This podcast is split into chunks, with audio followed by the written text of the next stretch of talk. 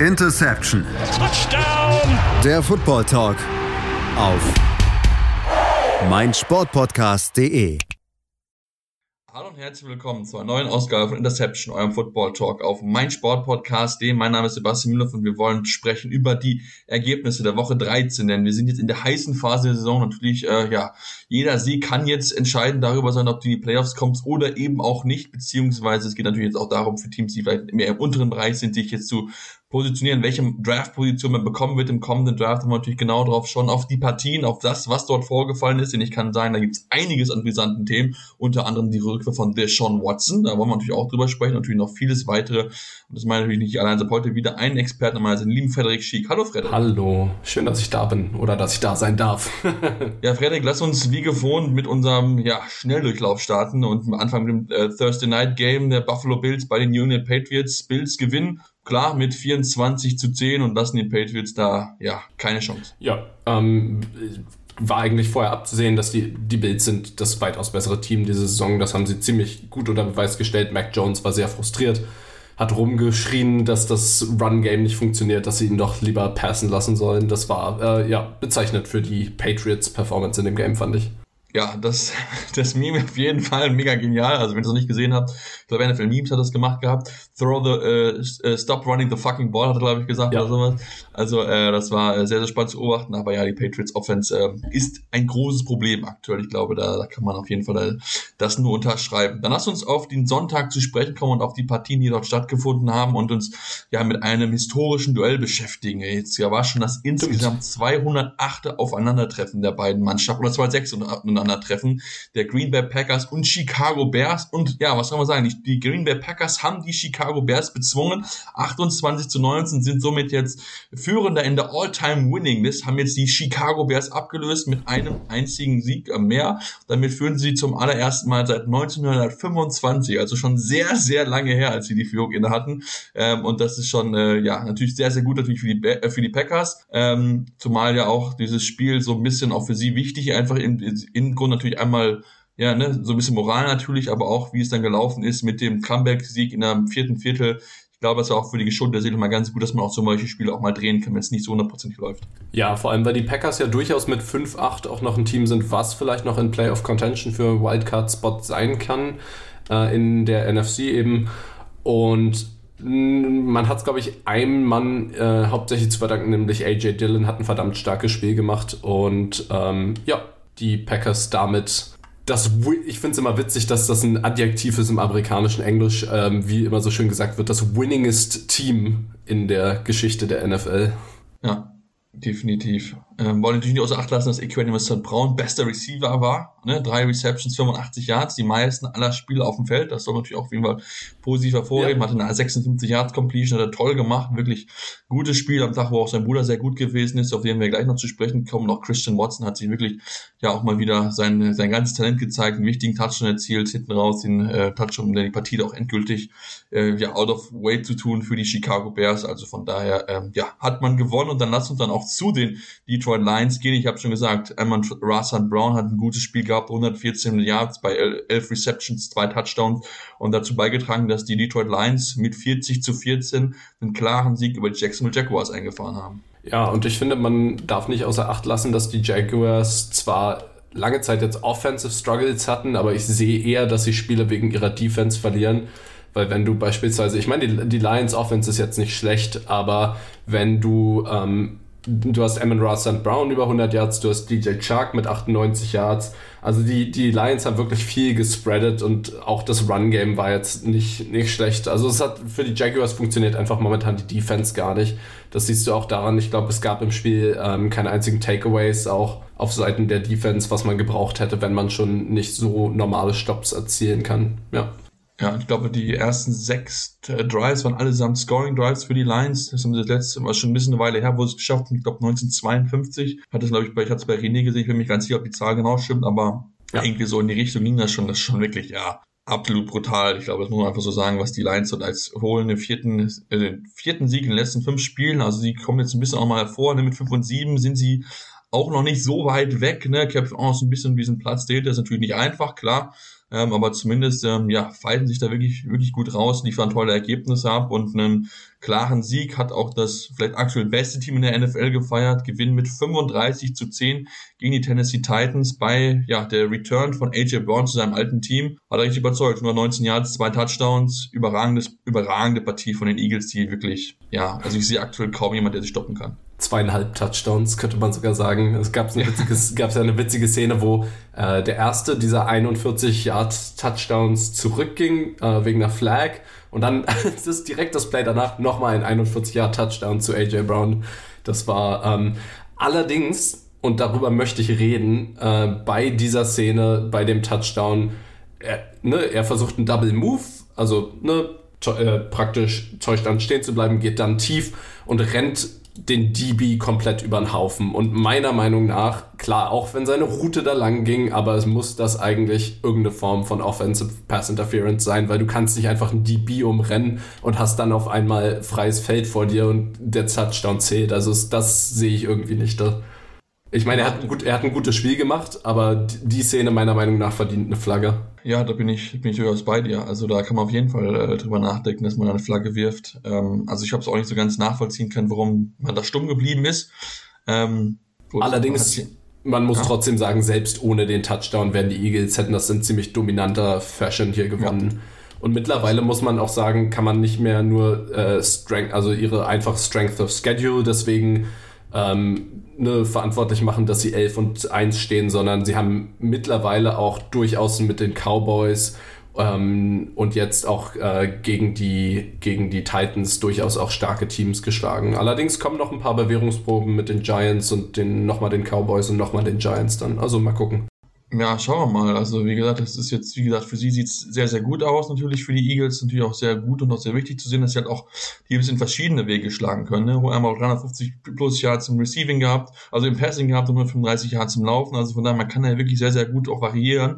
Und ich glaube, das ist, ein, das ist einfach ein Riesenvorteil, den man hat, dass man diese Varianz so, so einbauen kann. Das ist das wirklich, ja, in überragender Form funktioniert und natürlich auch die Defense. Das ist wirklich ein ganz, ganz wichtiger Faktor für den Erfolg. Ich meine, die haben ja wirklich äh, Derrick Henry ja komplett ausgeschaltet. Also das war ja wirklich, wirklich beeindruckend. Elf Carries hatte der Mann 30 Yards. Das kennt man gar nicht von Derrick Henry, der eigentlich gefühlt immer überragend spielt. Also nicht immer überragend spielt, aber zumindest eine, eine gute Base dann hat, wo du mit arbeiten kannst. Aber 30 Yards von Derrick Henry, das spricht man doch schon sehr, sehr selten. Ich glaube, das muss man so zusammenfassen, dass dieses Team so komplett auf, auf jeder Position ist. Da ist es halt einfach enorm schwer, diese Mannschaft da aktuell ja. zu stoppen. Dann ich uns, wollte auch ähm, noch kurz sagen, das spricht auch für überragendes Tackling, weil egal wie ja. gut du schemst, Derrick Henry kannst du nicht für drei Yards pro Attempt halten, wenn du nicht verdammt gut tackelst. Der ist so stark. Ja. Ja, definitiv. Das kannst du nicht. Dann lass uns zu einer Partie kommen, die ein bisschen spannender gewesen ist. Pittsburgh Steelers bei den Atlanta Falcons. Am Ende gewinnen die Steelers mit 19 zu 16 in einer Partie, die ja, viel Krampf gewesen ist, sage ich es mal so. Aber Najee Harris, äh, ganz, ganz wichtige Rolle gespielt, 17 Carries, 86 Yards, ein paar Angry Runs dabei gehabt, sogar, glaube ich, den geilsten, wo er den, äh, die, die Fan so wirklich so wegdrückt, so weg von mir. Total genial. Ja, also Najee Harris, verdammt gutes Spiel und hat damit auch ähm, natürlich ähm, Kenny Pickett bisschen entlastet, der wirklich am struggeln war. Man hat es auch gesehen, häufig gerollt, viele Incompletions, insgesamt nur 16 von 28. Ähm, ich weiß nicht, ob Pittsburgh eine Quarterback-Frage, also da hat definitiv noch meines, meiner Meinung nach ein Fragezeichen mittel- bis langfristig über der Quarterback-Situation zu, äh, zu schweben.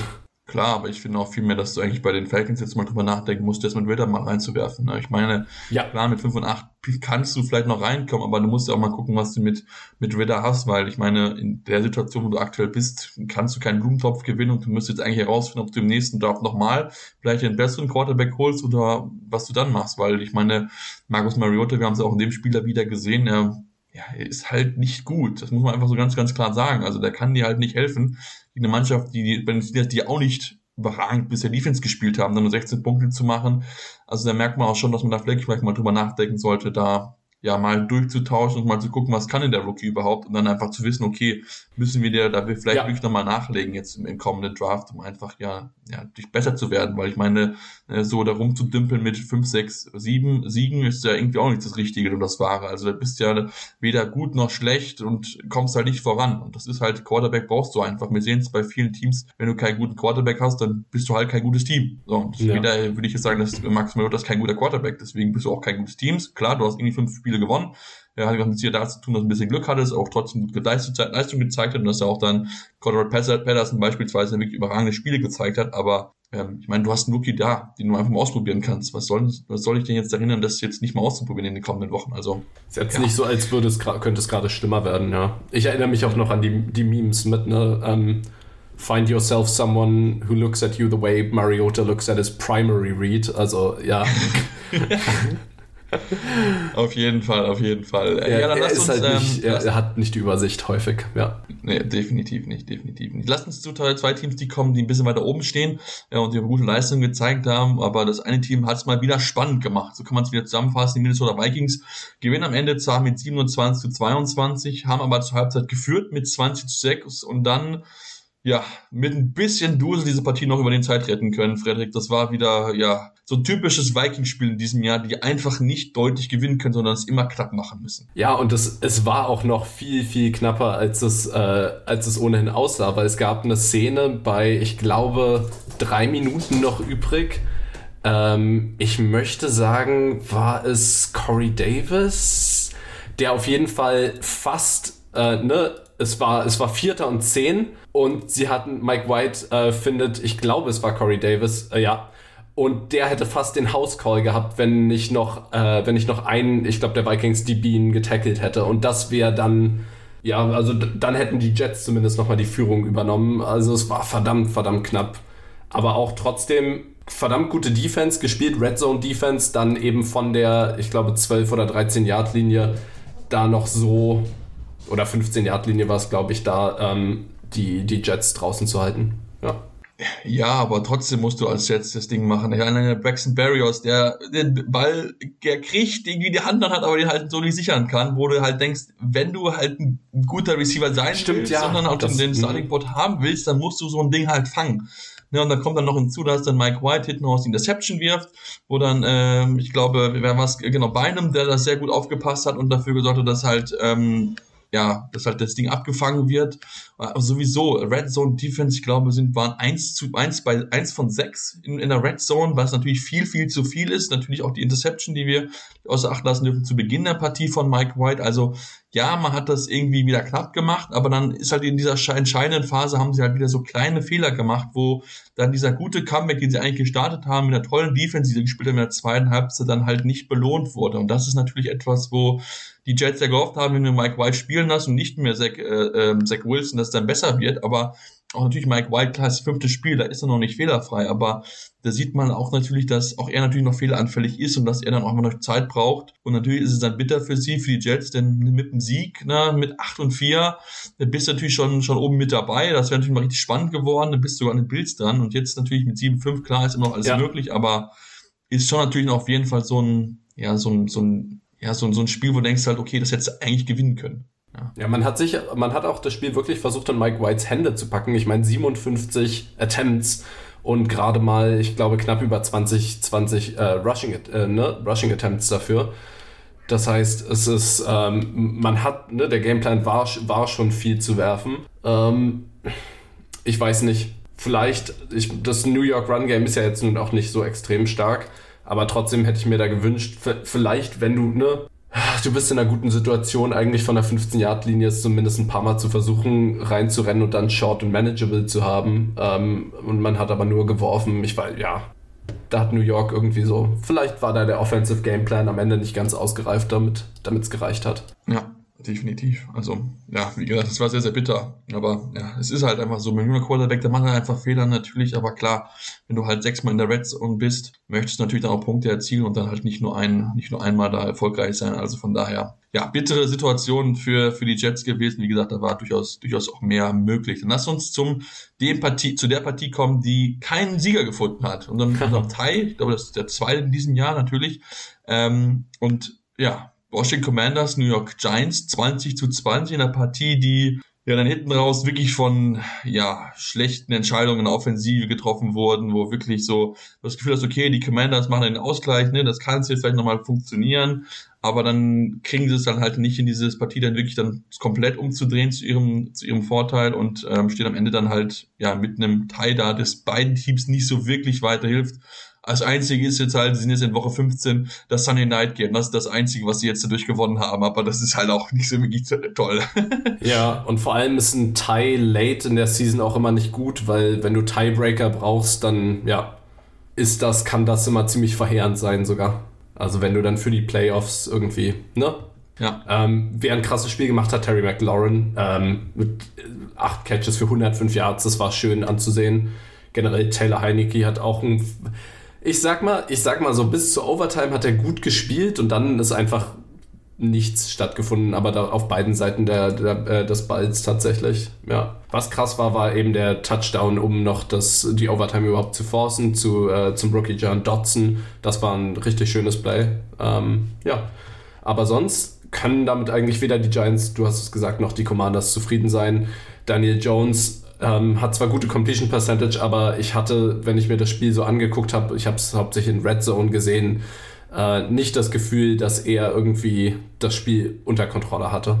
Ähm, bin ich, bin ich absolut bei dir. Also, ich meine, er hat auch ja, zwölf, sah ganz gut aus. Ich meine, wir versuchen jetzt auch viel mehr mit ihm Laufen mit einzubinden ja. und so weiter, aber ja, also man merkt auch schon, dass da vielleicht auch wirklich so ein bisschen noch Zeit wird, das, äh, den Tausch zu machen, auch wenn er natürlich dann gut dasteht, aber QBR, glaube ich, bei unter bei 35, das ist natürlich auch zu wenig. Ne? Äh, muss man auch ganz, ganz klar so sagen. Also ähm, ja, das ist ja meistens, das ist ja meistens so. Noch mal noch schlimmer, also von daher, ja. Ja, es, es, ist ja nicht so, dass das erst jetzt ein Problem ist. Es ist ja schon, ich glaube, er spielt ja schon länger auf diesem sehr durchschnittlichen Niveau und das reicht zwar, wenn du eine irre Defense hast, aber die, ne, die Giants haben eine sehr gute Defense nur. Ja, natürlich wird auch viel dafür gefeiert, das ist natürlich ist ja auch klar, ne? Also da muss man auch schon sagen, dass die, die Jungs da vieles Gutes machen, aber ja, es, es, muss, es muss trotzdem auf jeden Fall mehr passieren, wenn du, wenn du dann in den Playoffs weit kommen willst. Und ob das wirklich dann reicht, um langfristig dich den Platz abzusichern, weiß ich noch nicht, ob er das wirklich, wirklich hinbekommen hat.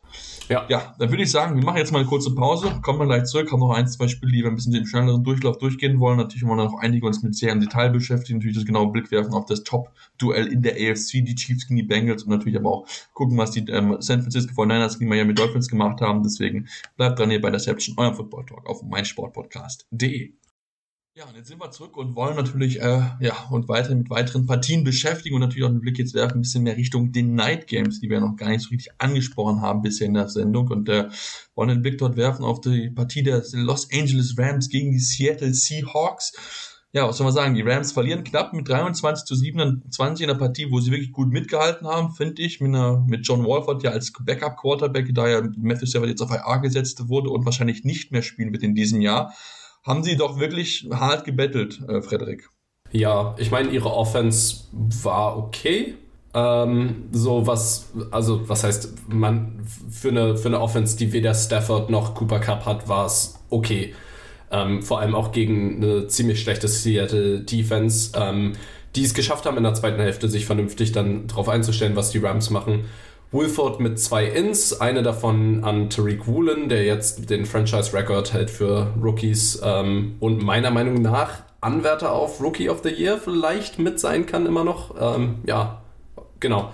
Generell, wer ein irres Spiel hatte, war Bobby Wagner, der ehemalige Seahawks. Äh, ich glaube, drei oder vier Tackles for Loss. Ähm, die eine Interception, äh, die ziemlich komisch war.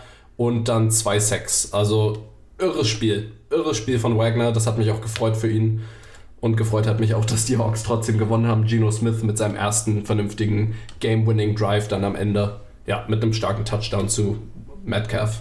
Generell Metcalf, Lockett, beide knapp 130 Yards, haben beide ein irres Spiel gemacht. Ja, Allerdings die Seahawks mit jetzt drei verletzten Running Backs. Mal gucken, wie es da weitergeht. Ja, stimmt. Kenneth Walker ist ja jetzt der, der nächste, der jetzt dazugekommen ist. Ähm, ich glaube, es soll auch ein bisschen länger, glaube ich, sogar sein. Habe ich noch gerade irgendwo gelesen gehabt.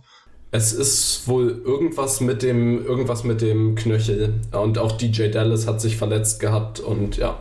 Ja, auch irgendwie was Knöchel, some, somewhat of a high ankle issue, also auch irgendwas mit dem Knöchel. Ja, ja, ja. Es wäre natürlich dann nochmal ein enormer Rückschlag. Auch natürlich für Fantasy-Teams, die, die sich darauf gefreut haben, was für eine überragende was? Saison gespielt hat, Kenneth Walker bisher. Ja, irre. Äh, bisher Offensive Rookie of the Year. Ziemlich, also ohne, ohne große Competition. Was sein kann oh, tatsächlich. Oh. Was, Okay, okay, vielleicht bin ich biased. Ja, ich, also ich wollte gerade sagen, Gavin Wilson, da macht sie auch noch schon sehr, sehr großen Namen. Ja, also auch in der Competition, ja, definitiv. Was sein kann tatsächlich ist, dass Richard Pennys rechtzeitig schaffen sollte, wenn die Hawks es in die Postseason schaffen, zurückzukommen. Der hat ja ein gebrochenes Bein. Äh, das sieht tatsächlich gar nicht so schlecht aus. Mal gucken. Ja, auf jeden Fall, auf jeden Fall ganz, ganz wichtig. Ähm, wollte noch mhm. erwähnen, dass jetzt die Los Angeles Rams einen Negativrekord aufgestellt haben, sind das Team mit dem schlechtesten Rekord in der, äh, eines Titelverteidigers in der NFL-Geschichte. 3 und 9, so schlecht ist noch kein ein Super Bowl-Team jemals, also kein Super Bowl-Winner in die Saison gestartet. Also ja, ich glaube nicht, dass es so viel besser werden wird in den kommenden Wochen. Äh, was da jetzt noch ansteht, das sieht nicht sonderlich gut aus, als ob man da nochmal wirklich viele Siege einfahren kann, zumal auch die verletzten Situation nicht sonderlich gut aussieht. Das kann man ja auch nochmal so erwähnen. Ja, dann lass uns einen Blick werfen auf eine Division-Matchup zwischen den Los Angeles Chargers und den Las Vegas Raiders in einer Partie, wo man sagt, okay, gut, die Chargers sollten das eigentlich regeln ja, Pustekuchen. Raiders gewinnen 27 zu 20 in einer Partie, wo sie gerade in der zweiten Halbzeit wirklich einen guten Auftritt hingelegt haben, nachdem sie sich wirklich ein bisschen schwer getan haben zu Anfang. Ähm, und vor allen Dingen mal wieder einen überragenden Devontae Adams hatten. 177 Receiving Yards, zwei Touchdowns, unaufhaltbar.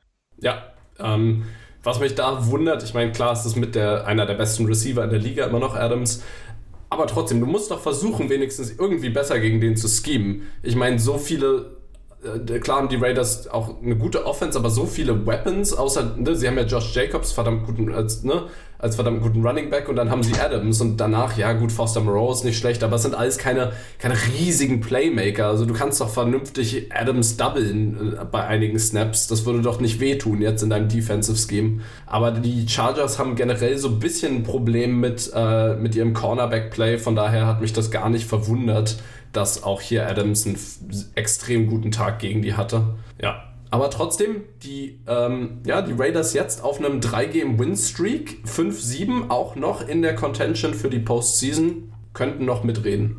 Ja, es ist mit ja noch ein bisschen, ein bisschen was möglich. Klar, natürlich, äh, gerade in der, gerade natürlich in der umkämpften AFC, da wird natürlich dann um jeden einzelnen Sieg, um jeden einzelnen Punkt kann es am Ende wirklich drauf ankommen. Also da ist es schon wirklich sehr, sehr spannend zu beobachten, wie, wie es dort weitergehen wird. Aber ja, so, ich mag ja die Charles und ich möchte auch, dass sie, dass sie jetzt auch mal erfolgreich da sind, aber es ist wieder so ein, so ein Ding gewesen, wo du denkst, so, das kannst du halt, kannst halt nicht erlauben gegen so eine Mannschaft, wo du eigentlich nominell besser bist. Klar, du hast ein bisschen personelle Sorgen, natürlich, klar, Mike Williams hier nicht mit dabei und natürlich mit JC Jackson wird natürlich ein ganz wichtiger Spieler in der Defense, aber trotzdem, so eine Partie musst du einfach gewinnen in der Division, gerade natürlich in der so umkämpften Division, wenn du halt dranbleiben willst. Und ähm, da darfst du halt solche Ausrutscher einfach nicht erlauben, wenn du dann halt das Top-Team sein willst, wovon du dich selbst wähnst, dass du schon da bist. Und das muss man einfach sagen, das sind sie halt in diesem Jahr. Wenn du bei 6 und 6 stehst, einfach natürlich noch nicht. Klar, die AFC ist umkämpft, aber trotzdem, da kann man auch schon ein bisschen, bisschen mehr erwarten. Dann lass uns noch zu einem weiteren Spiel kommen, was wir ein bisschen schneller durchgehen wollen, ähm, was sehr, sehr deutlich gewesen ist. Überraschend deutlich sah eigentlich so drei Viertel lang, ja, schon ein bisschen ne, knapper aus, wenn man so guckt. Es stand zu 21 zu 19. Ja, dann kam das letzte Viertel und die Dallas Cowboys gehen am Ende mit 54 zu 19 gegen die Indianapolis Colts. 33 Punkte im letzten Viertel. Die zweitmeisten jemals in der NFL-Geschichte. Nur die Detroit Lions haben es 2007 mal mehr geschafft, haben 34 Punkte gegen die Chicago Bears erzielt. Und das zeigt wirklich, wie unglaublich dieses dritte Viertel oder vierte Viertel gewesen ist von den Dallas Cowboys. Ja, was natürlich auch maßgeblich dazu beigetragen hat, waren die zwei Picks von äh, Darren Bland, der ein sehr gutes Spiel gemacht hat. Ähm, insgesamt drei Picks, Malik Hooker mit dem dritten. Ähm, und das ist natürlich in gewisser Weise auch, äh, ich sag's immer gerne wieder, klar, die Cowboys Defense ist sehr stark, auch gerade was Takeaways angeht. Aber wenn ich Matt Ryan spielen sehe, finde ich, man also Brady ist zwar älter, ein ganzes Stück, aber Matt Ryan sieht aus wie der älteste Quarterback der Liga. Er, also ich, sieht so langsam aus, wie er den Ball los wird immer. So unsicher und so. Es, es ist einfach ist fast so ein bisschen wie in der, im Krankenhaus in der Geriatrie. Also das ist sehr böse jetzt, aber ich weiß nicht, wie ich es anders sagen soll. Ich, natürlich liegt das auch daran, dass die Colts eine schreckliche, also die Coaching-Situation ist ja behelfsmäßig, die Offense ist C-Ware bestenfalls. Es, es, tut mir leid für Colts-Fans da draußen, das ist halt sind Fakten. Ja. War die Offensive Line, die auch nicht, und, ja, auch nicht, kaum. auch nicht so richtig hilft. Ich glaube, ja, Bernhard Reimann wurde auch ziemlich fertig gemacht, jetzt glaube ich, vor, ich glaube, letzte Woche mit seinem Auftritt, also der, der Österreicher als, der, der als Left Tackle auftritt. Ähm, ja, es ist, ist, halt einfach, die Colts, ist, die Saison ist halt vorbei und du musst dir wirklich jetzt mal Gedanken nach Quarterback-Position. Das ist seit Jahren deren größtes Problem, wirklich mit Abstand. Okay, mit Wide Receiver-Position deren größtes Problem. Ähm, ja, und wenn du halt das nicht hinkriegst, dann kannst du halt nicht gewinnen in der NFL, wo es halt auf äh, Passing, auf Passing Power ankommt. Und wenn du halt einen alten Quarterback hast, zum x-ten Mal in Folge, da gab es ja Philip Rivers, den wir nicht vergessen dürfen, zum Beispiel auch schon vorher, dann gewinnst du halt in dieser Liga halt nicht. Das ist halt einfach so. Das ist ja immer nur, es ist ja immer nur so wie so ein Pflaster ja. drauf tun auf eine Wunde, die aber immer wieder aufgeht. Ja, ja. Du musst das halt mal langfristig lösen und nicht darum kümmern. Ich meine, du, bist jetzt bei 4 und 8, ne? Also du kannst ja jetzt, ne, wenn du, ja, wenn du die guckst, Saison ist eigentlich durch. Die Saison ist für dich vorbei. So, sag ich jetzt mal so, böse überhaupt, verlier jetzt mal ein paar Spiele, damit du halt eine gute Draft-Position bekommst, damit du halt einen guten Spieler holen kannst im, im, im Draft, damit du halt wirklich dann auch Karacho machen kann, dass du dann wirklich eine langfristige Lösung hast und dann nicht immer nur guckst so, ah ja, so, so ein Jahr vielleicht noch so mal dieses Championship-Window, das nie da gewesen ist, erweitern. Ja, wird halt nicht bringen. Deswegen. Sie sind gerade, ich habe es gerade geschaut, äh, gerade haben sie den, äh, ne, jetziger Stand den neunten Pick in der, äh, im nächsten Draft.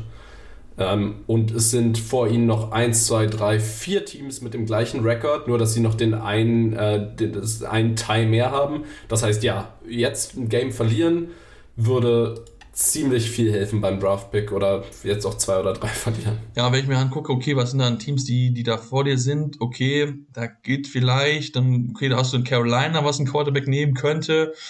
Detroit, was vielleicht eine Option wäre. Du hast natürlich Houston, wo wahrscheinlich Houston, Quarterback sehr, sehr ja. wahrscheinlich ist. Ähm, Chicago, keine Ahnung, Seattle.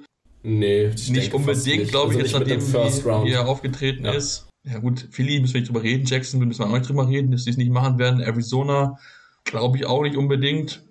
Nee, ja, also es ist definitiv und bei, gerade beim starken Quarterback-Draft dieses Jahr, also ja, das ist es. Ne, der Draft-Class. Ja. ja. Von daher, wenn wir Tanken, tanken, Genau, tanken. Tank, Tankathlon muss jetzt, äh, muss, muss, muss passieren. Man muss ja. jetzt wirklich mal ein bisschen, bisschen gucken, dass man zumindest auch gerade in der eigenen Division oder auch gerade in der eigenen Division, in der eigenen Conference ein bisschen verliert. Wenn man uns guckt, die nächsten Spiele bei den Vikings kann man verlieren, bei den Chargers kann man auch verlieren, dann da ist es nicht schlimm, wenn du da halt nicht 100% gibst, sondern dann hast du halt nur 90% und du halt dann klar. Okay, dann sagt halt keiner drüber. Auch das Spiel gegen die Giants, muss nicht unbedingt gewinnen. Okay, das letzte Spiel gegen die Texans ist so ein Ding, wo du da aufpassen musst, dass sie das nicht angekreidet werden können, dass du es absichtlich verlierst. Aber du hast jetzt drei Spiele, die du halt als Underdog bist. Verlier die drei, dann bist du bei vier, elf und eins. Ist alles gut. Ja.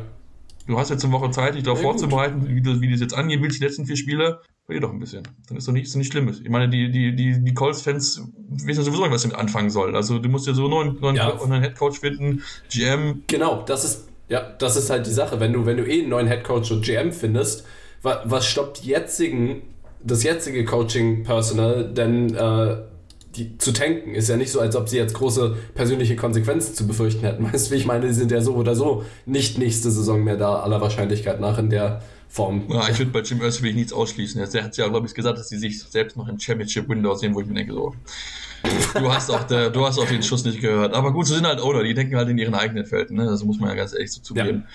Ja. ja. wir haben jetzt viel gesprochen auch natürlich über, über, das, über das Spiel, wollen jetzt natürlich auch schon mal den, den Blick dann auch werfen auf äh, eine weitere Partie, die wir uns ein bisschen ja, rausgepickt haben. Ich glaube, das kann man jetzt mal auch ganz gut zusammenfassen. Ähm, und zwar wollen wir dann den Blick werfen auf die Partie der ja auch eines Teams, das relativ weit unten steht. Denver Broncos gegen die Baltimore Ravens. Broncos, ja, soll ich sagen, haben verloren 9 zu 10. Ähm, ja, liegen jetzt, haben jetzt drei Siege in zwölf Spielen. Ein Punkt, der wird schon unter 14, was ich glaube, so wirklich NFL-Negativrekord werden könnte. Und eine Partie, wo ich ganz ehrlich bin, die musst du gewinnen, Frederik, wenn der gegnerische Starting Quarterback drei Viertel lang nicht spielt, musst du diese Partie deutlich gewinnen. Und vor allem mit der Defense. Das, ich, du hast, vor allem, es ist ja auch, du siehst es ja auch daran, dass es ein sehr unglaublich low-scoring-Game. Also die Ravens haben ja auch nur 10 Punkte. Das heißt, deine Defense hat ja so viele Chancen gegeben, in dieses Spiel reinzukommen. Und haben sie ja auch tatsächlich, wenn das, also die, die haben ja wirklich, oh boy. Äh, ich schaue auch gerade, nee, es gab, ja, es gab sogar auch zwei Ins von, äh, von Justin Simmons, der ein ziemlich gutes Jahr dieses Jahr hat. Und die, das ist ja auch jedes Spiel die gleiche, die gleiche Story. Die Broncos Defense liefert ab und die Offense, Wilson kriegt nichts hin. Das wievielte Spiel war das jetzt ohne Touchdown? Hat das nee, ich hätte geschaut, es ist das ähm, zehnte Spiel, wo sie ein oder weniger oder ein oder kein Touchdown erzielen. Musst dir mal vorstellen, mit, mit Russell Wilson und klar, okay, die haben natürlich auch ein bisschen ne, Verletzungssorgen, das dürfen wir natürlich auch nicht außer Acht lassen. Es ist Cortland Sutton ist jetzt rausgegangen, KJ Hamler ist vor der Partie auf IR gegangen, ne, du hast natürlich auch Chad Edmonds, der auf IR ist, ebenso wie es ja auch ähm, Javonte Williams gewesen ist Anfang Oktober. Tim Patrick ist nicht mit dabei. Du hast Offensive Line ein bisschen Probleme mit Garrett Bowles raus, mit Casey Tucker raus, aber sorry, Alter, du kannst doch trotzdem mehr als verfickte neun Punkte erzielen gegen eine Defense, die jetzt auch nicht der High Standard in der NFL ist. Das muss man auch sagen. So gut sind die Bronx, äh, Ravens ja, mal jetzt ja. nicht. Wenn du schon drei Spiele hast, wo du dann äh, neun, also mehr als zehn Punkte Vorsprung verschiebst aus Ravens Sicht, dann ist diese Defense durchaus schlagbar. Und da geht's halt irgendwann natürlich noch um, natürlich einmal um Quarterback, klar, aber auch um Nathaniel Hackett. Du bist Offensive Coach und deine Offense kriegt's nicht geschissen, mehr als 14 Punkte zu erzielen. Im Durchschnitt, im Durchschnitt. Ja, er hat ja auch das, er hat ja auch das Play Calling abgegeben. Ja, ne? hilft dir trotzdem nicht. Also, hilft A nicht.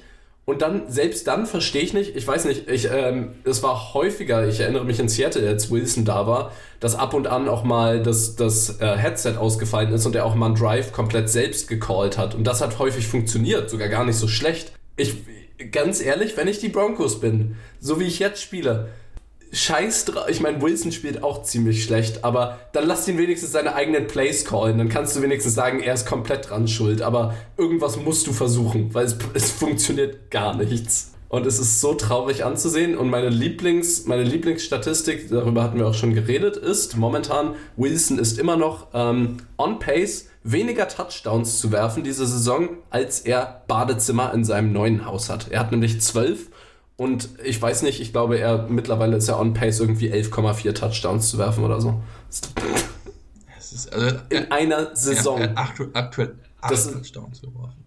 8.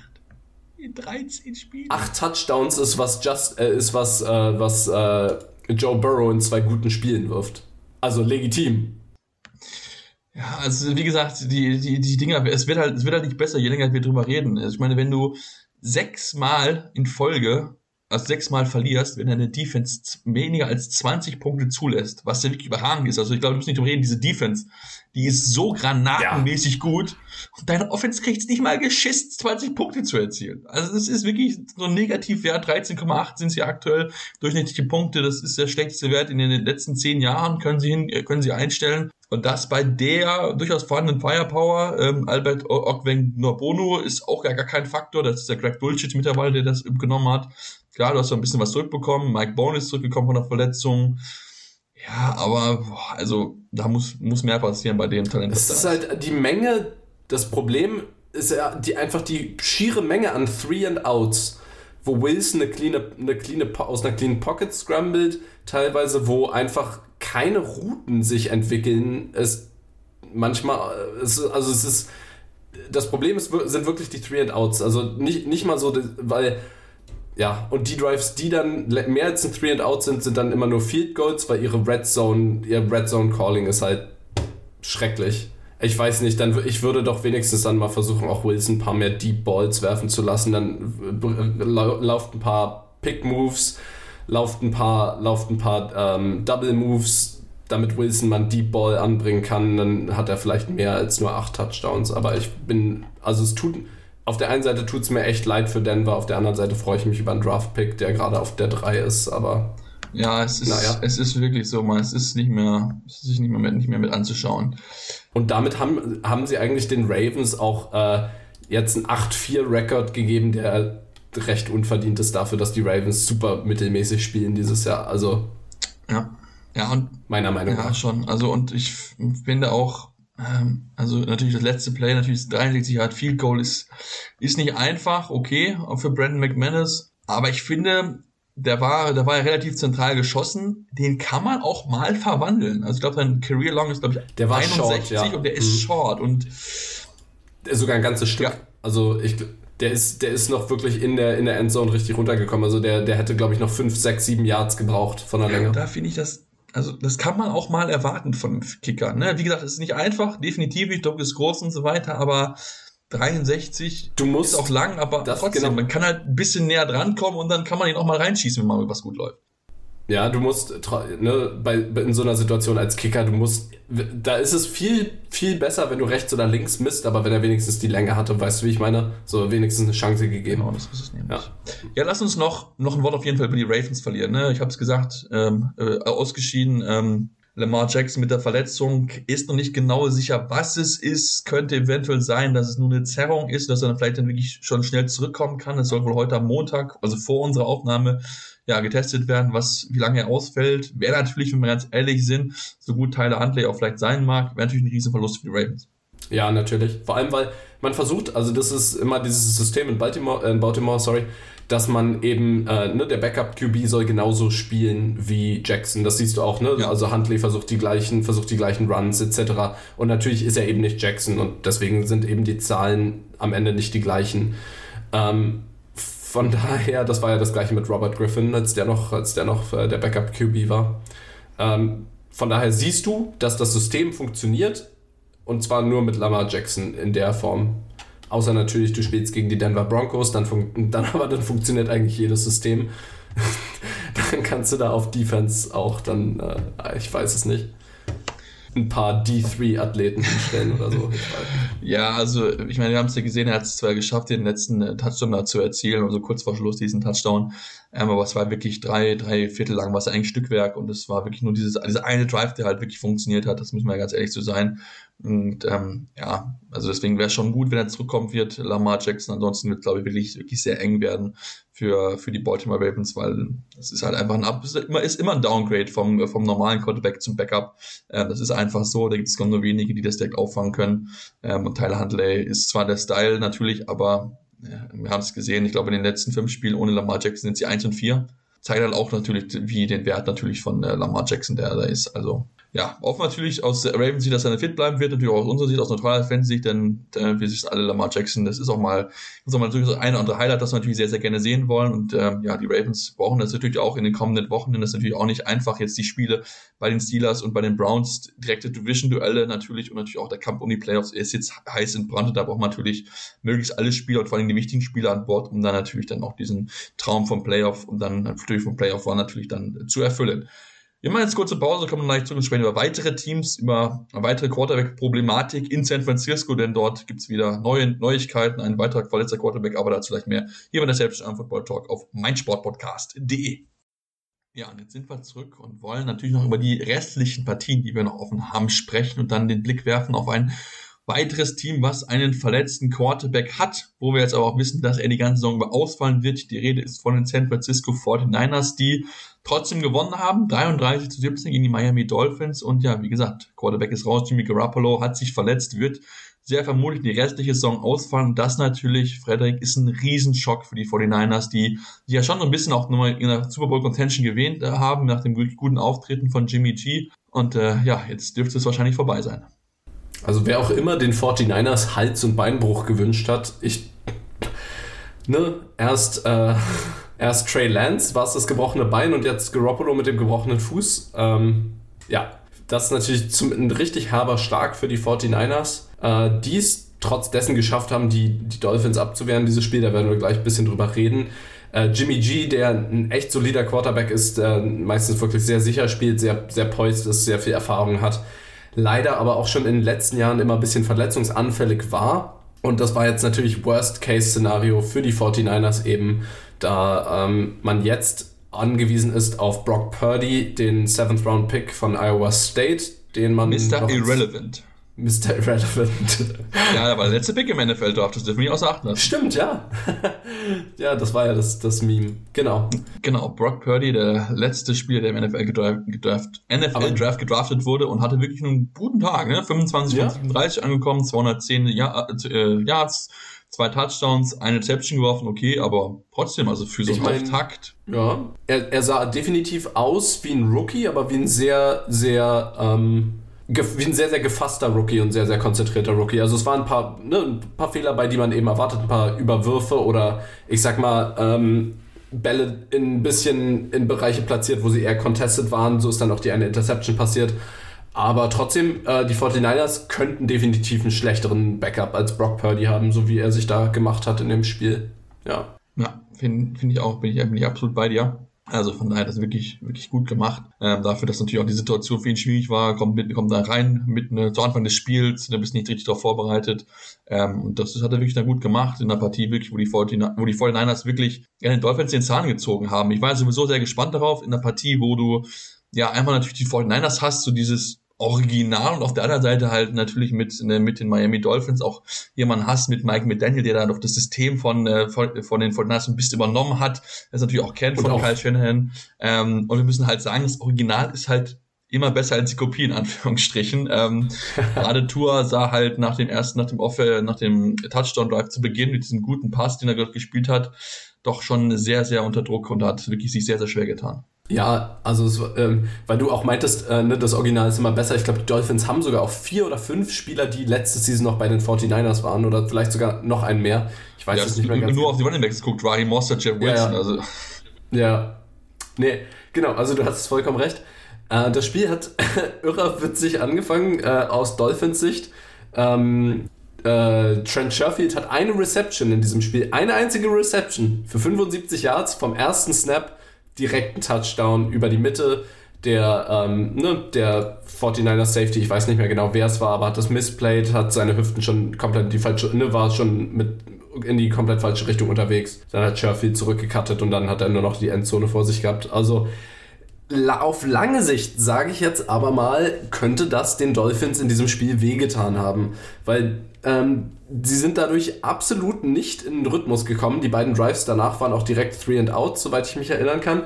Und Tua, der seit äh, September keine Int mehr geworfen hat, zwei Ints dieses Spiel und der mittlerweile auch, ich glaube, er hatte das beste Passer-Rating bis dahin in der Liga diese Saison, hat meilenweise überworfen. Ähm, also wirklich 18 von 33 sagt es auch schon bei der Completion Percentage und da waren fast alle Bälle waren zu hoch oder zu hinter den Receivern platzi äh, platziert. Also er sah wirklich nicht gut aus. Ja, wir haben äh, ich habe mal Statistiken nach diesem Touchdown, nach diesem 75 Yards Touchdown bis ins vierte Viertel hinein waren dann äh, ja seine Statistiken 10 von 22 für 122 Yards und zwei Interceptions. Das sagt wirklich dafür, dass er auch sich sehr, sehr schwer getan hat. Natürlich, klar, ist auch ne, schwierig. Du hast ein talentiertes äh, 49ers Defense, die natürlich auch eine starke Front hat, ne, mit Nick ja. Bosa, der mal wieder ein überragendes Spiel hatte. Ähm, drei Sacks produziert, zwei Tackles verlost, vier Quarterback-Sits. Also der wirklich überall konnte so ein bisschen machen, was er wollte. Und natürlich musste durch dann Tour auf Tagovailoa, der auch mit so einer Offensive ist, wo so viel Rhythmus eigentlich normalerweise mit dabei ist, halt viel so out of structure konstruieren. Da tut es sich noch sehr, sehr schwer. Das haben wir wirklich in diesem Spiel wieder gesehen, dass er einfach da ja noch Zeit braucht, um sich zu entwickeln. Klar, natürlich, das ist natürlich auch nicht ohne, ne, er hat auch ein bisschen Verletzungen gehabt, konnte noch einige Spiele verpasst und so, aber ähm, auch natürlich, da muss er sich dann halt irgendwann auch weiterentwickeln, denn äh, in solchen Situationen ist dann halt auch gefragt, ob du halt du guter Durchschnitt bist oder halt ob dieser dieses Elite Top Level halt bist, das du halt brauchst, um dann äh, eine Mannschaft zum Titel zu führen. Und da ist er halt in diesem Moment oder haben wir diesen Spieler gesehen halt noch nicht so weit, dass er das schaffen kann. Ja, das sehe ich komplett so wie du. Ähm, wenn du, wenn du, äh, wenn du wirklich tiefer Playoff-Contender sein möchtest, dann musst du auch mit äh, Defensive Fronts wie den von 49ers umgehen können. Ich weiß nicht, ob es liegt äh, zum großen Teil an Tour, aber ich glaube tatsächlich auch ähm, viel an den Receivern, die noch nicht so gute Scramble Drills haben. Ne? Also wenn der, äh, wenn der Quarterback seine, seine Reads äh, ne, nicht, äh, nicht durchgehen kann, aus der Pocket raus muss, dann die, ne, dass dann die Receiver vernünftige Scramble Drills laufen, ist wichtig für jeden Quarterback und ähm, das war dieses Spiel nicht gut, aber auch Tour, wie gesagt, einfach nicht on point gewesen, äh, ganz viel überworfen. Ja, ähm, Tyreek Hill trotzdem starkes Spiel mit ein paar, mit ein paar Receptions, äh, neun Receptions für 146 Yards hat hier und da wirklich einen äh, Defender links liegen lassen, wie er das eben macht. Ähm, ja, sonst auf Dolphins Seite trotzdem, ich, ich fand es witzig, als das Spiel dann eigentlich schon verloren ist, dann hat man noch so Skylar Thompson reingeschubst, so gesagt für einen, für einen Snap, ne? Hier, mach mal was, direkt die Interception. das, das, hatte so ein bisschen, äh, ne, so ein bisschen Comedy-Timing, fand ich. Ja, ja, auf jeden Fall, auf jeden Fall. Das hat das schon nicht. Ja, die Announcer auch so, and here's Skylar Thompson with, uh, ne, and he throws an interception. So, also auch so richtig nicht überrascht. So. Ja, ja, das, das war schon, das war schon wirklich sehr wild, was sie, was sie davor hatten, auf jeden Fall. Ähm, ja, also das ist, äh, wie gesagt, das war so ein, so ein Spiel von den Dolphins, dass sie ganz klar abhaken müssen. Du kannst gegen die Fortnite erstmal verlieren. Klar, solltest du nicht unbedingt gegen den Backup verlieren oder den eigentlich nominelle Nummer drei, wenn man ja ganz ehrlich ist, vor der Saison war es ja eigentlich, wobei da war er vielleicht wieder in der 2, weil ja eigentlich Garoppolo eigentlich in der 3 gewesen ist. Aber okay, äh, seien wir ja. das auf jeden Fall eigentlich die Nummer drei Quarter, dritte Quarterback in dieser Saison, der jetzt der Starter in, sein wird bei den 49ers. Und das ist jetzt auch so ein bisschen so die Frage, ähm, Frederik, wie soll er denn Starter sein? Ich, wenn wir jetzt gucken, Baker Mayfield zum Beispiel ist jetzt entlassen worden von den Carolina Panthers, ist heute durchgegangen und er könnte ja eine Option sein für die 49ers. Oder würdest du lieber sagen, okay, ich bleibe beim Rookie und gucke, dass er das vielleicht irgendwie hinkriegt, dass wir dann in die Playoffs kommen und dann in der ersten Runde ausscheiden? Also, ist eine interessante Frage. Ich denke tatsächlich nicht, dass sie sich Mayfield holen werden, aber das liegt nicht daran, dass sie sagen, okay, wir haben so viel Vertrauen jetzt in Brock Purdy. Ich glaube, Mayfield passt einfach nicht zu diesem 49er-Team vom Playstil. Mayfield ist halt ne, die, die Big Gun, äh, der jetzt aber nicht das beste Decision-Making hat und auch nicht besonders genau ist. Und das passt in dieses 49er Hybrid-Game mit diesem Intermediate Passing und ne, viel, äh, viel Run-Game und viel, zum, viel Screens zum Running Back und was nicht sonst. Das passt da irgendwie nicht so ganz rein. Und ich glaube deswegen nicht, dass sie sich Mayfield holen werden. Ähm, Brock Purdy hat gezeigt, dass er definitiv erstmal ähm, abliefern kann. Ich glaube zwar nicht, dass damit mit ihm ein tiefer Playoff-Run möglich ist. Da ist jetzt die Frage, es gibt aber nicht wirklich andere Kandidaten. Also ich, ich glaube, man wird bei ihm bleiben und das liegt eher am Schema der 49ers, weniger daran, dass man jetzt denkt, dass er sie zum Super Bowl führen könnte. Ja, das ist auf jeden Fall, ähm, ja, also, es, es ist halt so ein spannendes Ding, weil ich glaube, ich glaube erstmal sowieso nicht, dass sie jetzt in den Super Bowl noch kommen. Ich glaube, das ist für sie jetzt weit weg. Ja. Ich finde, ich finde aber, dass du halt, also sagen wir so, Baker Mayfield hat in seinem ersten Jahr mit Kevin Stefanski gezeigt, dass er in so einer rhythmischen Offense, wo es Run First ist, kann er funktionieren. Ob er das natürlich jetzt, nachdem, wie es zuletzt gelaufen ist, natürlich auch mit dem, was aus seinem Ego sehr angekratzt ist, hinbekommt, so eine Rolle zu akzeptieren, das weiß ich halt nicht. Aber es ist natürlich trotzdem eine Option, wo du halt drüber nachdenken kannst, ob du halt sagst, okay, wir versuchen es mal, ob das vielleicht funktioniert. Da ist natürlich auch die Frage, ob bei der Waiver Wire überhaupt so weit kommt zu dir. Vermutlich aber schon, weil ich meine, welches Team soll ihn da groß holen? Ähm, es gibt keinen, macht keinen Sinn für Teams, die tanken, dass sie sich jetzt Baker Mayfield holen, beziehungsweise auch kein Team, irgendwie ihn als Backup sich zu holen, weil dafür hast du einfach dann zu viel Drama, um äh, Baker Mayfield zu kennen, wie ihn halt einfach. Ähm, aber ich finde, du solltest zumindest drüber nachdenken, denken und ich würde es auch einen Versuch wagen. Ähm, klar, du musst natürlich mit ihm reden, ob das Sinn macht, ähm, ob er dann auch wirklich bereit ist, sein Ego so ein bisschen zurückzustecken. Wir werden sehen. Ich meine, die Waiver wird durchlaufen und dann schauen wir mal, ob jemand äh, Baker Mayfield aufpickt. Ja, so von Niners wären mit Sicherheit so einer der heißesten Kandidaten für mich, würde ich jetzt mal sagen. Ansonsten, ja, Ravens passt ja einfach nicht ins System rein, dann ja, ist die Liste schon fast zu Ende. Eigentlich ja, auch ganz ehrlich ja. sagen. Genau. Bin, bin gespannt. Ähm, aber was für ein tiefer Fall, wenn wir das mal anmerken können. Ja, definitiv. Es war ein ganz, ganz tiefer Fall. Und ähm, ja, dann äh, lass uns mal zu Mayfields Ex-Team kommen, Frederik. Den Cleveland Browns, die oh. ja, gespielt haben gegen die Houston Texans. Und wir äh, wollen natürlich mit dem Sportlichen beschäftigen. Das äh, so ausgegangen ist, dass die Browns mit 27 zu 14 gewonnen haben. Das große Thema aber war natürlich ein komplett anderes, denn es war die Rückkehr von Deshaun Watson genau 700 Tage nach seinem letzten Auftritt in der NFL, dazu noch gegen sein Ex-Team. Und ja, natürlich, wir haben alle darauf gewartet, wie es, äh, ja, wie es sein wird, wie die, wie die äh, Fans darauf reagieren werden. Und ja, was sollen wir sagen? Er wurde ausgebuht, er wurde mit Hohn und Spott be äh, begleitet und ähm, er hat auch nicht sonderlich gut gespielt. Also ein Auftritt zum Vergessen eigentlich für Baker, äh, für Deshaun Watson, ein bisschen durcheinander. Ja, ja, beides Browns Quarterbacks gewesen. Was? Ja. ähm, meiner Meinung nach das Ausbuhen und so zurecht. Also, meine persönliche Meinung ist, dass dieser Mann eigentlich in der NFL keinen, keinen Platz verdient, aber ich werde da jetzt nicht weiter reingehen. Das ist eine Geschichte, die schon länger jetzt mehr oder weniger durch ist. Aber zum Glück zeigt er auch, warum er meiner Meinung nach keinen Platz verdient in einem ziemlich schlechten, schlechten Auftakt. Äh, die Browns, die ja bis dahin, ich sag mal, ähm, vielleicht in manchen Spielen besser gespielt haben, als sie es gedacht hätten, in anderen schlechter, mit, mit Jacoby Brissett davor. Ähm, aber ja, Watson war dieses Spiel nicht die Antwort. Ist natürlich auch kein Wunder. Ich glaube, er durfte erst seit dem, was seit dem 14. November wieder mittrainieren, also seit gut zwei Wochen. Äh, ja, ne? Das heißt, er ist auch na natürlich jetzt noch nicht mit diesem Team auf einer Wellenlänge. Ähm, das hat man auch gemerkt gerade auch weil es sehr viele Incompletions waren. Aber dieses Spiel war ohnehin sehr, sehr komisch. Vielleicht magst du da mal was zu sagen. Du hattest dann eine interessante Stat, was Offensive Touchdowns angeht oder eher der, das, die Abwesenheit davon? Ja, ja, also es waren jetzt die 27 Punkte, sind die viertmeisten ohne Offensive Touchdown seit mindestens 90 Saisons. das ist schon krass, ja. Genau, es gab ja, es gab ja auch keine, keine Offensive Touchdowns. Es gab direkt das, der erste Snap dieses Spiels war auch war wieder interessant wie beim Spiel eben. Eine sehr komische Interception, wo der Titan der Texans, äh, mir fällt der Name gerade nicht ein, ich muss das nochmal nachschauen, ähm, äh, ne, den Ball fängt, dann auf dem Boden aufkommt und die dann äh, Tegan Quitoriano. Okay, sagt mir tatsächlich nicht wirklich was. Äh, ne? Den, äh, auf dem Boden aufkommt, den Ball wieder in die Luft, wie sagt man das, in die, in die Luft wirft aus Versehen und dann einfach der Linebacker, der bei ihm steht, sich über das Geschenk freut. also, ja, und auch andere Momente waren drin. Es war ein Safety drin, ähm, der sehr, sehr, sehr komisch war. Dann war ein äh, Defensive Touchdown drin, als man versucht hat, bei Second und Ten von der eigenen 1-Yard-Linie einen Quarterback-Sneak zu runnen, der dann zum Fumble geführt hat und zum Defensive Touchdown. Also dieses Spiel hatte alles und nichts davon war schön. ja, so kann man es wirklich zusammenfassen. Nichts davon war wirklich sonderlich schön. Also das war wirklich, boah, Huiuiui, also das müssen wir glaube ich schon so sagen, da war wirklich nicht sonderlich viel Gutes mit dabei.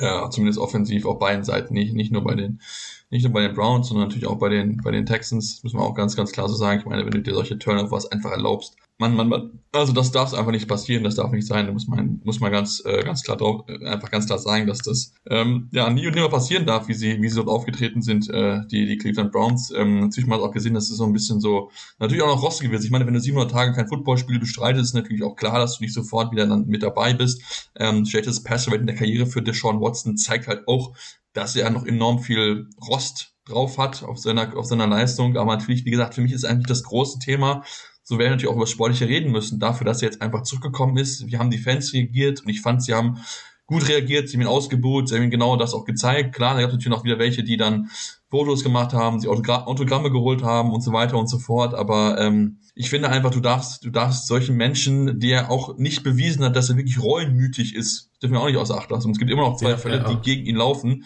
Das darf man einfach nicht unter den Tisch fallen lassen, wenn wir über Sean Watson reden, auch bei allen sportlicher, bei sportlichen Themen. Ähm, es gab Frauen oder Opfer, die da vor Ort gewesen sind, die zeigen wollten, okay, so kann es nicht weitergehen. Wir stehen, wir sind auch darüber hinaus, ähm, dass wir einfach ein Zeichen setzen wollen. Und ähm, ja, also es, er redet nicht drüber über seine Behandlung, die er macht. Ähm, er redet nicht über die Vorwürfe, über gar nichts. Das heißt, wir können davon ausgehen, dass es besser wird, aber groß Hoffnung auf Besserung, dass er sich je verstehen wird, ich glaube, die sind sehr, sehr gering, Frederik. Nee, und das ist ja auch häufig so bei Quarterbacks, dass die ein riesen Ego haben. Das heißt, wirklich selbstreflektierte Quarterbacks sind meistens immer recht selten. Sind dann meistens auch gute Quarterbacks, weil sie erstmal zugeben können, dass sie Fehler machen und äh, bereit sind daran zu arbeiten. Aber bei Watson, ähm, ja, definitiv. Also meiner Meinung nach äh, ist natürlich aber auch die Texans-Organisation da sehr ähm, mitschuldig, also nicht was heißt sehr, aber auch mitschuldig gewesen, indem die auch geholfen haben, da viel zu verschleiern und zu verdecken. Ähm, das heißt, auch da ist, müssen wir drüber reden, dass wenn, wenn äh, so nach dem Motto, solange athletische Leistungen gebracht werden und das unser Star ist oder was nicht sonst, dann, äh, dann winken wir sowas durch und dann versuchen wir dem äh, bei sowas sogar noch zu, zu unterstützen. Das geht ja gar nicht. Also deswegen, ich finde, zu einem guten Team gehört auch immer eine, eine gute Teamatmosphäre und eine gute Teamethik.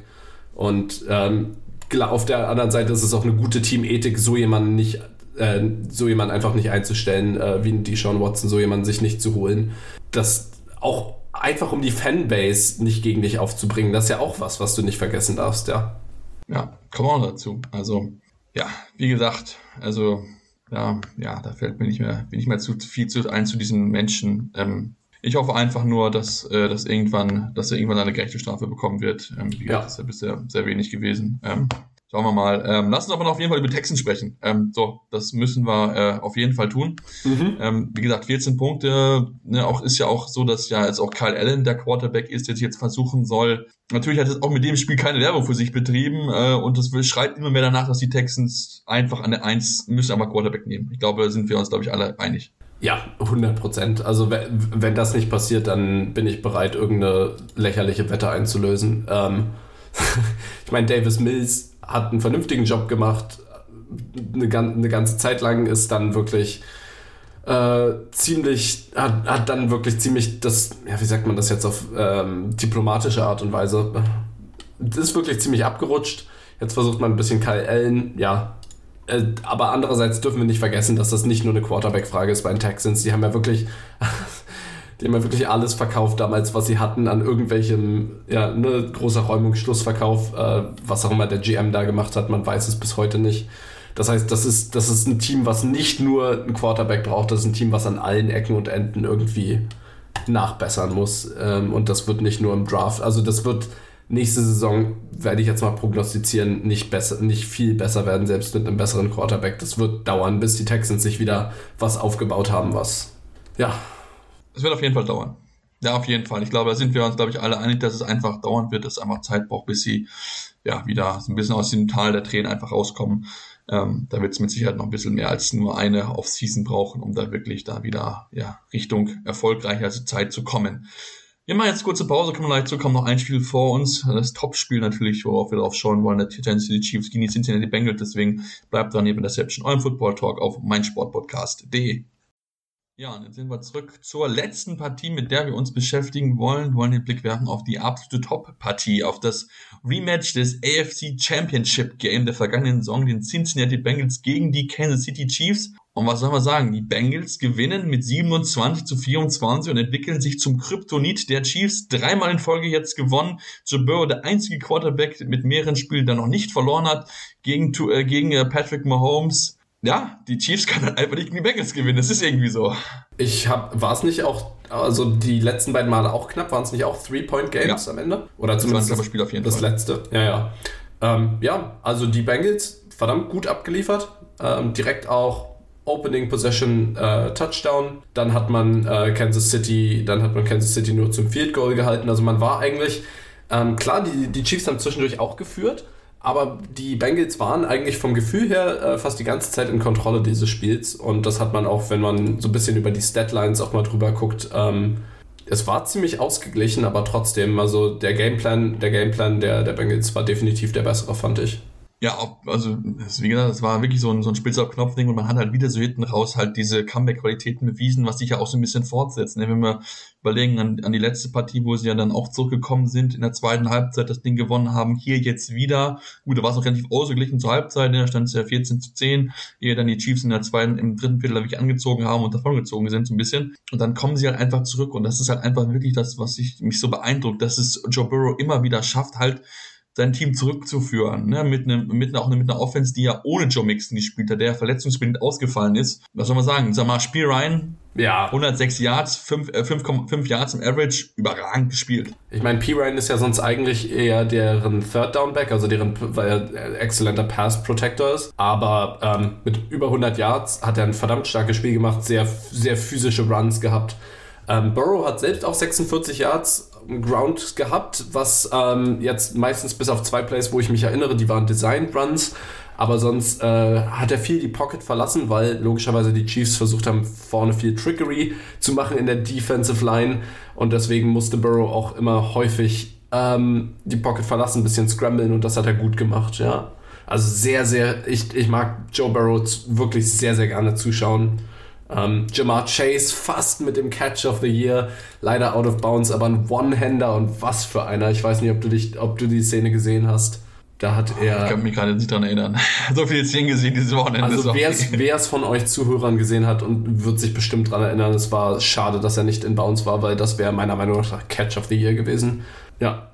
Ja, also, ich sowieso, Joe Burrow ist ja wirklich, wenn du anguckst, Deadline 25 von 31? Was ist das bitte für eine verrückte Completion Percentage? Und da muss ich halt auch so ein bisschen auf, auch auf die Defense der Chiefs einhauen, oder so ein bisschen einprügeln, in Anführungsstrichen, denn, ähm, so der Druck auf den Quarterback war, war so nicht da, man hat auch nicht in der Pocket halten können, hat immer wieder auch Plays mit den Beinen machen können und ähm, ich finde da, auch gerade weil es jetzt, weil du auch so ein bisschen auch weißt, was auf die zukommt, da muss eigentlich die Defense ein bisschen wacher sein. Ich glaube, nur einen einzigen Sack produziert und wenn du halt das nicht hinbekommst gegen Patrick, äh, gegen äh, Joe Burrow, dann wird es halt schwierig, wenn er seine Zeit bekommt, denn dann würde er dich definitiv schlagen. Ja, ja, ja. Vor allem halt auch mit seinen Deep Balls, die definitiv richtig, richtig gut sind. Ähm, auf der anderen Seite, Mahomes hat auch versucht, ein paar Deep Shots, die, nicht an, die er nicht angebracht hat. Man hat es geschafft, ähm, Kelsey extrem gut zu isolieren ähm, auf, Seiten, ja. auf Seiten der Bengals, der insgesamt nur ich schaue gerade nochmal nach. 56 Yards. Ja, äh, was für Travis Casey-Verhältnisse echt wenig ist. Also muss man dazu, muss man klar dazu sagen.